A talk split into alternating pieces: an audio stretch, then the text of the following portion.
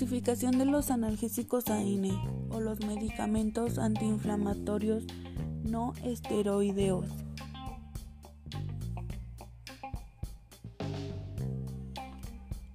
Farmacocinética.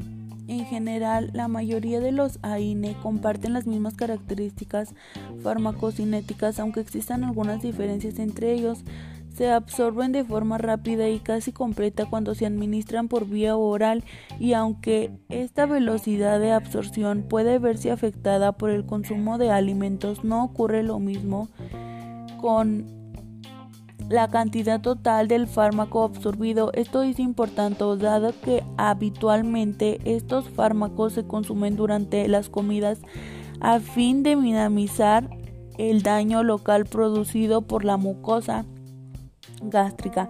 El metabolismo de primer paso, el hígado, es el mínimo o inexistente. Según su vida media de eliminación, podemos clasificar estos fármacos en dos grupos. Los de vida media corta de menos de 6 horas como la aspirina, el diclofenaco, el ibuprofeno y el ketorolaco y los de vida media larga de más de 10 horas como el naproxeno, el nefilbutazano, el nabumetona y el piroxicam.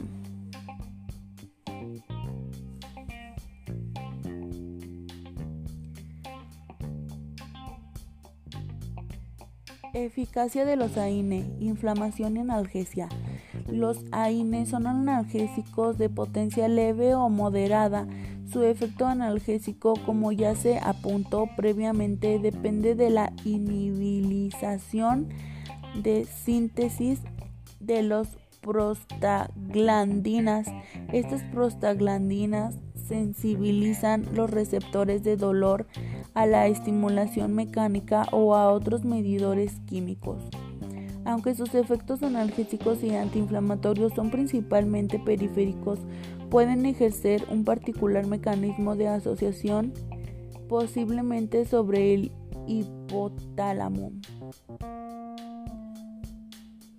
No obstante, se han propuesto otros mecanismos que podrían coayudar en sus propiedades analgésicas, como interfieren en la activación de los neutrófilos, sabiendo, sabemos que durante la segunda fase de inflamación se producen la migración de determinados elementos formes sanguíneos, entre ellos los neutrófilos. Estos mediante el proceso de quimio taxis abandonan la circulación y alcanzan las zonas inflamadas para desarrollar su función fagocitaria. Abandonan, por tanto, la circulación debido a su capacidad de adherirse al endotelio vascular. Los AINE inhiben esa capacidad de adherencia al endolelio, impidiendo con ello su migración y el bloqueo de las citocinas. Las citocinas desempeñan un papel significativo en la inflamación y los AINE inhiben directamente la liberación de estas a través de su acción sobre el factor de necrosis tumoral. Efectos antipéricos. Los AINE reducen temperaturas corporales elevadas afectando mínimamente la temperatura corporal normal. Antiagregación plaquetaria. Tanto la aspirina como las demás AINE inhiben la agregación plaquetaria y prolongada el tiempo de sangrado debido a la inhibición de la síntesis de tromboxano A2 en las plaquetas. A dosis bajas, la aspirina provoca una inhibición irreversible de la agregación plaquetaria mediante la acetilación de la enzima. La enzima queda inhibida durante toda la vida de la plaqueta, unos 12 días aproximadamente, debido a que ésta ya no se posee un núcleo a través del cual poder sintetizar nuevas enzimas. Para ello ya puede sintetizar más tromboxano A2, un potente agregante plaquetario. Prevención del cáncer de colon. Diversos estudios llevados a cabo en animales y humanos han demostrado que las células del cáncer del colon presentan un aumento de la expresión COX-2 en comparación con las de una mucosa sana. Por otra parte, varios trabajos confirman que la aspirina reduce el riesgo de cáncer de colon de un 40% a 50% y de forma similar la aparición adenoma de un colon de un 30% a un 50%. No obstante, dado el riesgo cardiovascular que entraña un tratamiento prolongado, se desaconseja este tipo de tratamiento preventivo. Efectos adversos. Los AINE representan una serie de efectos adversos comunes a todo ello estos efectos adversos constituyen un serio problema a la hora de iniciar un tratamiento con este tipo de analgésicos, sobre todo cuando se administra a largo plazo a determinados pacientes como personas de edad avanzada, posiblemente debido a una combinación de hechos fisiológicos o farmacocinéticos incluyendo la disminución de la eliminación del fármaco, un descenso en su unión a las proteínas y un aumento en el volumen de distribución.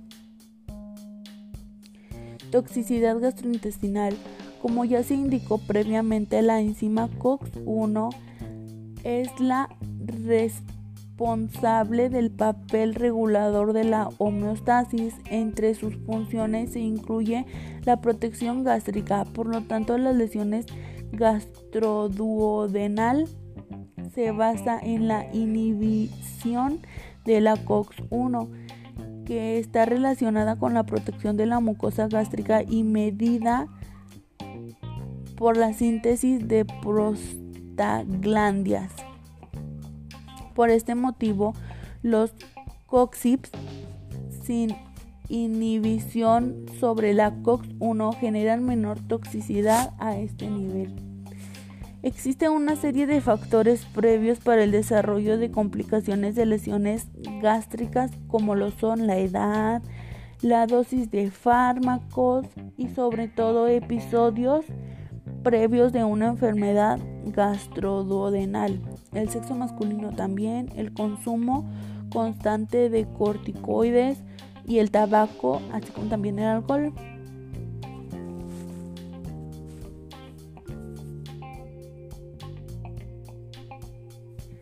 Toxicidad cardiovascular. Indudablemente, de entre los efectos adversos de la INAE, el evidente riesgo cardiovascular vinculado a estos ha sido uno de los más discutidos y estudiados en los últimos años. Las últimas publicaciones al respecto han influido de forma notable en la selección de pacientes y la duración de tratamiento en lo que se respecta a las indicaciones de prescripción de estos fármacos.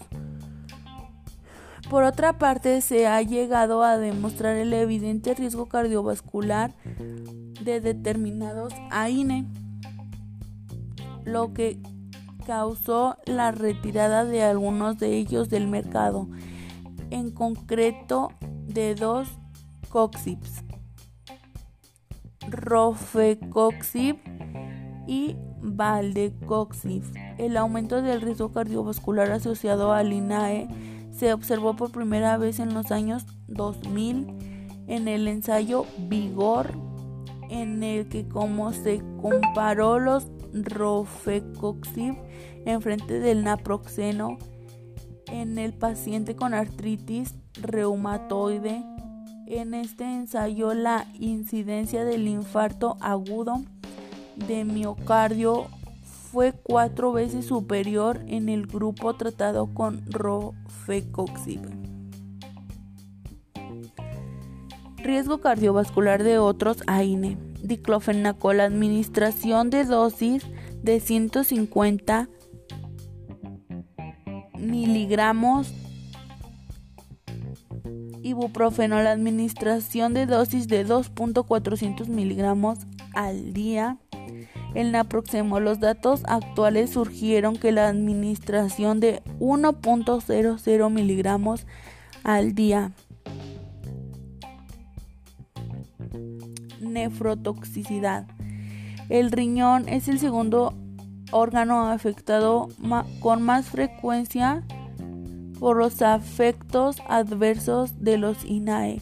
Estos fármacos pueden afectar el riñón de dos formas, modificando la función renal o produciendo daño tisular, siendo estos los efectos funcionales más frecuentes y graves.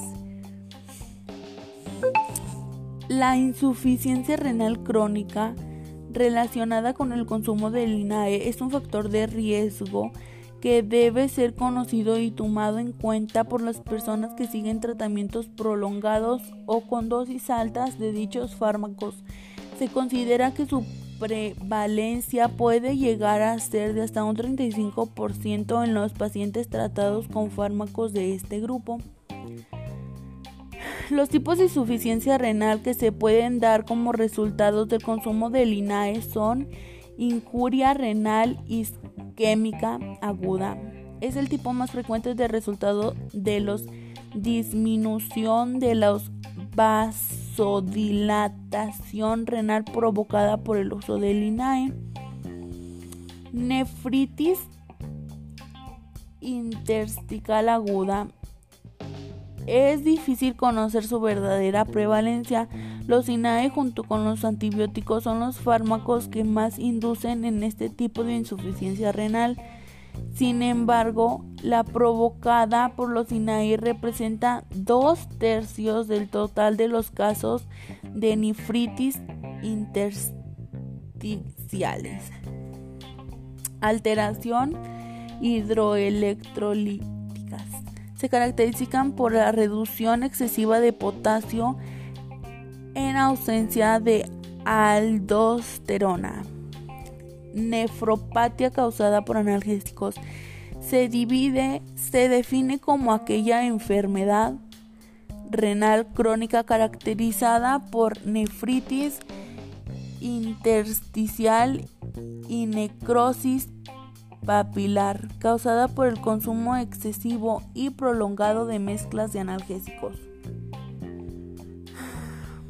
En resumen, los INAE usado a dosis terapéuticas y durante periodos cortos no causan lesiones nefrotóxicas graves en pacientes sanos. No obstante, el riesgo se eleva en pacientes ancianos hipovolémicos enfermos de insuficiencia cardíaca, cirrosis o síndrome nefrótico, o en pacientes en tratamientos con inhibidores